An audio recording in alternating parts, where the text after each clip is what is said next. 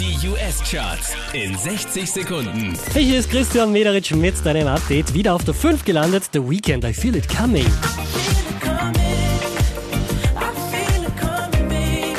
Von der 3 runtergepurzelt auf Platz 4, Migos. My bitch is bad and bullshit. Bad. Cooking up dope with a Uzi. My niggas are savage, ruthless. We got thudders and hundred rounds too. Letzte Woche noch auf der 2, diesmal Platz 3 für Taylor Swift und Zane, I Don't Wanna Live Forever.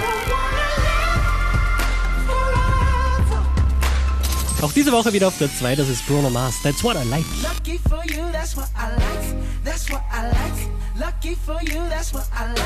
That's what I like. Seit Wochen und auch diesmal an der Spitze der US-Charts, das ist Ed Sheeran und Shape of You. I'm in love with your body. I'm in love with your body. Every day discovering something brand new. I'm in love with the shape of you. Mehr Charts auf charts.kronehit.at.